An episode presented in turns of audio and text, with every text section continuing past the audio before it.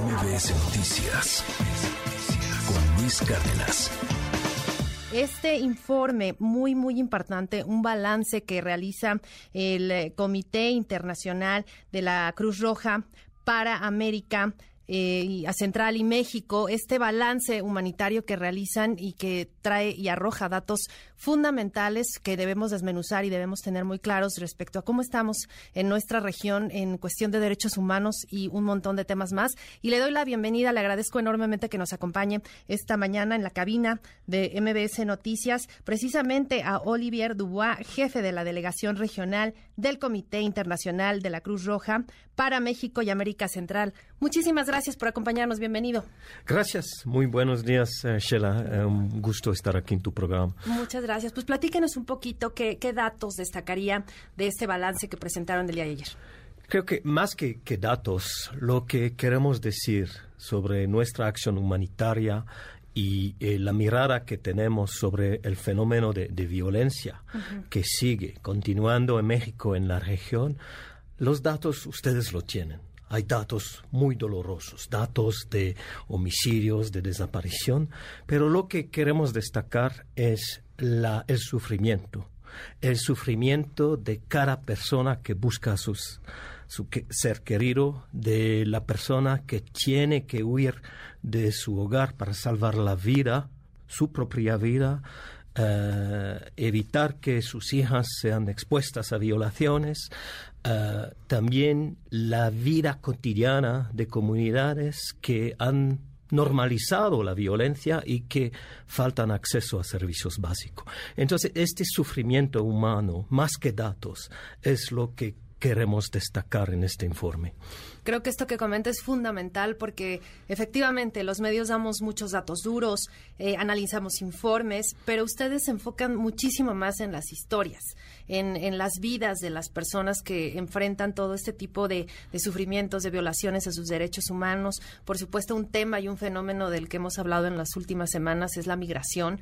Eh, sin duda, creo que es muy importante abordarlo porque pues nos exponemos como sociedad a repetirlo, nos exponemos a que se empiece a normalizar eh, cualquier tipo de hecho violento contra estas personas que vienen eh, pues de situaciones de violencia, de, muchísima marginación y pues atraviesan en este caso este territorio y hablamos de manera regional porque vienen de, Centroamérica, de, países con, muchísimas carencias y llegan a México tratando de cruzar nuestro territorio para llegar a Estados Unidos y aquí se enfrentan con historias igual de duras, igual de, de crueles que lo que viven en sus propios países.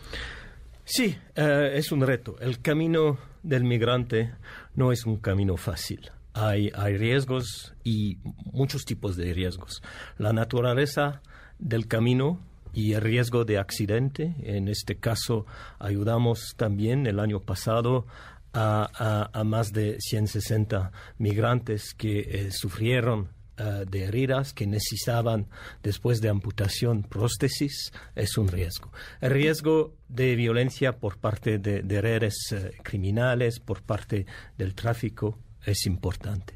La dificultad de realmente entender y conocer las posibilidades de recibir asistencia en punto de asistencia como los que manejamos con la Cruz Roja Mexicana o también la dificultad de entender y adaptarse como migrante a los cambios de políticas migratorias. Y hay un riesgo importante, lo vimos el año pasado, con muchos cambios en la región de, de decisión de políticas migratorias, un riesgo importante de desinformación que impide una una verdadera buena toma de decisión por, por cada inmigrante. Claro, además ustedes tienen una relación muy estrecha y trabajan muy de la mano con organizaciones eh, de la sociedad civil que también se dedican a ayudar a, todos estos grupos. ¿Cómo ha sido este trabajo en conjunto? Y también creo que, que por parte de las autoridades, y hablaba de las políticas públicas, ¿cómo han visto eh, este, este trabajo para pues tratar, no sé si de frenar es la palabra correcta, pero por lo menos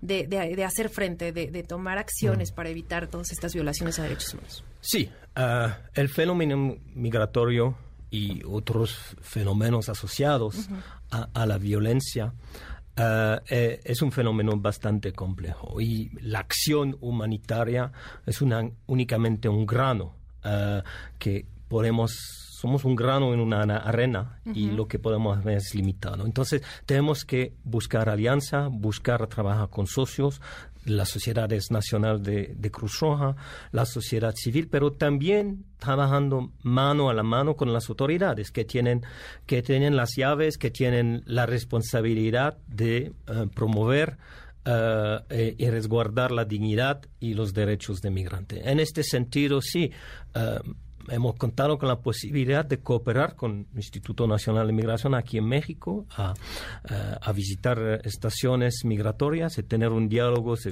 de, lo bueno que se hace y también de, quizás cosas que, que, se podrían mejorar. De, la misma manera, también tenemos también este, este diálogo, y, lo mencionamos en este informe, ah, con, con, fuerzas de seguridad para, para también eh, dar a conocerlo lo, y, y, platicar de, de, la, de, las mejores prácticas eh, en, en términos de, actuaciones con, con, personas vulnerables. ¿Qué retos enfrentamos, eh, sobre todo en México? Hablaba ya de, estas visitas que hacen a, los centros de migración, las condiciones en las que están realmente, pues ya vimos la tragedia que, que ocurrió en Ciudad Juárez. ¿Ustedes qué, qué perspectiva tienen al respecto? Ah, sobre Ciudad Juárez, primero otra vez ah, queremos poner en la mirada de, tu audiencia el ponerse un poco uh, al lado de, las víctimas, de los familiares de Honduras, de los familiares de, Guatemala, que, vieron esas imágenes, que, tuvieron que esperar para, para recibir los cuerpos y dar uh, un, uh, una sepultura digna a, esa gente. Entonces, primero, uh, reconocer la, tragedia. segundo, eh, creo que el año, el año pasado, porque hablamos de informe anual, lo que podemos destacar es que, que sí, que hubo un aumento tanto de, de, personas que, que, que, que que cruzan en el territorio de la República y también que, que, que, eh, se encontraron en estancias migratorias, en estaciones migratorias. Entonces hay un reto de cifras, un reto de número.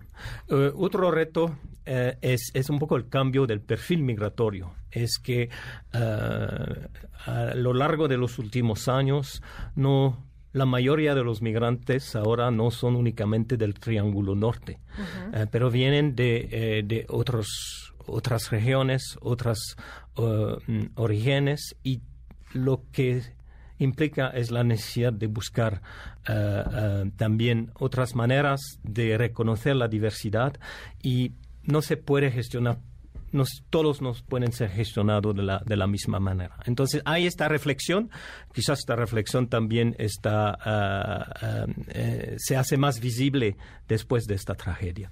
Claro. Estamos platicando en esta cabina de MBS Noticias con Oliver Dubois, el jefe de la Delegación Regional del Comité Internacional de la Cruz Roja para México y Centroamérica. Y pues sí, aprovechar también este espacio para preguntarle de un tema pues que nos ha preocupado, que nos ha ocupado también eh, en medios de comunicación de, de, ver y de contar las historias de los desaparecidos. Este es un, tema que creo que a nivel internacional México ya es pues lamentable y muy tristemente, pues sí, un país del que se habla muchísimo por, por los números, por, por las cantidades de personas que desde hace muchísimos años no aparecen y que es un fenómeno que se sigue repitiendo. Sí, ah, sí, se habla mucho de, de México por Ah, esas cifras el año pasado, sí, las cifras oficiales eh, mexicanas llegaron a más de 100.000 desaparecidos. Ahora este famoso registro de personas desaparecidas eh, llega a, a, a, 110.000. Entonces sí, hay todavía personas que desaparecen en México que deben ser atendidas, eh, hay cuerpos que llegan y que deben ser identificados, entonces todas las medidas de inversión eh, de cooperación institucional son bienvenidas. Por supuesto, sí se habla de eso eh, cuando internacionalmente hablamos de México, pero también quiero decirle porque es importante, los esfuerzos de México también son, son reconocidos. La ley general eh, que se aprobó hace cinco años está estudiando, que a veces copiado, eh, interesa a muchos otros estados para desarrollar también eh, políticas públicas. Hablando de, Honduras, por ejemplo, eh, nosotros el comité, organizamos intercambio entre familiares desaparecidos de México con eh, em, eh, los familiares desaparecidos de Honduras, organizamos también encuentros entre eh, legisladores de México y de Honduras, porque ahora Honduras tiene un compromiso de también desarrollar una ley y políticas públicas para atender este fenómeno. Porque es un fenómeno también transfronterizo. antes hablamos de migrantes, los desaparecidos son también migrantes por parte. Claro, y pues lo que acabamos de ver y, de lo que ya hemos eh, platicado ampliamente en este espacio, en, muchos más en, en, MBS Noticias, justo lo que ocurrió en San Luis Potosí, ¿no? Este, esta tragedia también eh, migrante, porque pues buscando un grupo de 26 personas se fueron encontrando más y más y más personas privadas de su libertad en, en territorios donde sí opera el crimen organizado, pero también hay colusión de las autoridades y también recientemente la, la detención de, de este jefe de la, de la policía en Matehuala, en San Luis Potosí con droga, ¿no? Entonces, creo que, que sí es un trabajo conjunto, pero también eh, muy importante verlo desde pues un contexto regional, porque muchos de estos migrantes sí venían de Centro y Sudamérica también. Sí, y aquí en México conocemos bien el, el, dolor de, familiares eh, y también eh, la determinación que los familiares de desaparecidos tienen para ir a buscar ellos mismos en el terreno a sus eh, seres queridos, pero y también la dificultad que tienen para, para ser escuchado, para, para tener como un buen acceso a servicios o de búsqueda o, o, de investigación. Pero cuando hablamos de un hondureño, de un guatemalteco, que, que que piensa que realmente su, su hijo, su hija ha desaparecido en México, tener este acceso, tener esta posibilidad de participar en la búsqueda, de recibir respuesta, de recibir una atención particular, eh, reconociendo esto, ese sufrimiento, es aún más difícil. Y en este sentido, eh, por eso destacamos también la importancia de cooperación internacional a diferentes niveles. De, técnico, por ejemplo, entre, entre equipos forense, institucional a través de Cancillería, pero también a eh, este intercambio eh, de sociedad civil, de pares, de familiares que comparten este mismo sufrimiento, esta misma búsqueda. Así es, pues estos datos, eh, estas historias, eh, esta parte humana que es la que ustedes visibilizan mucho más que, muchas otras instituciones, de verdad admirable la labor y, pues que en condiciones a veces muy complicadas, ¿no? Porque también los equipos que ustedes tienen en campo eh, apoyando, ¿no? Todas las distintas causas que, que pues enfrentamos en México, en, en la región, pues es también un riesgo, es también un riesgo y es de destacar.